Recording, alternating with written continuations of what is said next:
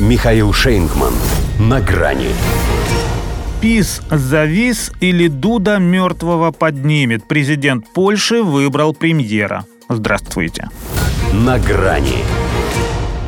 Это такая мелочь по сравнению с тем, к чему катится мир, что и сам президент Польши, видимо, решил, авось проскочит незаметно. Хотя сам президент Польши здесь ничего не решает, это всего лишь Дуда. Инструмент, в тех самых руках, обладатель которых по фамилии Качинский и вдувает в него только то, что надо исполнить. Поэтому мало кто удивился, когда глава государства, использовав весь отведенный ему Конституцией срок на размышление, сделал то, на что много ума не надо с нескрываемым самодовольством объявил о том, что вручает мандат на формирование правительства партии, ставленником которой и является. После спокойного анализа я решил поручить эту миссию премьеру Матеушу Моровецкому, продолжив хорошую традицию, в соответствии с которой победившая на парламентских выборах группировка первой получает такой шанс. Да, есть у них такая традиция, но по итогам этой кампании ПИС скукожился как на морозе, утратив способность заниматься властью самостоятельно.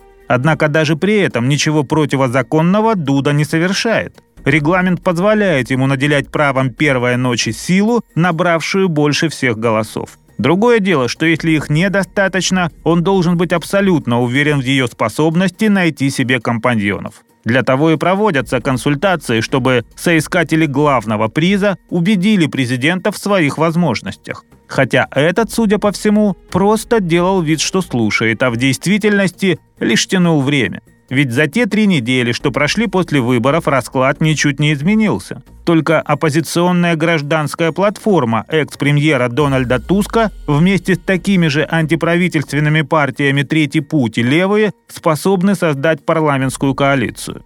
У ПИС практически нет никаких вариантов. Но Дуда сделал все, чтобы ПИС завис, несмотря на то, что под 60% поляков не рекомендовали ему ставить на Моровецкого. Наверное, не только для того, чтобы продлить руководящую агонию своей, как он ее называет, группировки. Вдруг ей правда удастся выкарабкаться. Большинство же у оппозиции все-таки математическое. Политически она не столь однозначна, и это благодатная среда для торга и переманивания. Кроме того, при определенном стечении обстоятельств возможно и создание кабинета меньшинства – в любом случае, этим своим решением Анджей Дуда показал, кому он станет аккомпанировать, даже если противники возьмут свое. Это значит, что любой их инициативе он всегда сможет сыграть отбой. За исключением русофобского трека. В этом смысле у них хрен редьки не слаще. Но даже в этом смысле редька по доброй воле не станет пускать в свой огород какого-то хрена. Так что выборы у них прошли, а битва за урожай нет – ведь если у факиров дуда поднимает змей, то почему бы Качинскому и не повторить этот трюк с ПИС? Что, впрочем, лишь еще раз докажет Польше, кого именно она все эти 8 лет пригревала на своей груди. До свидания.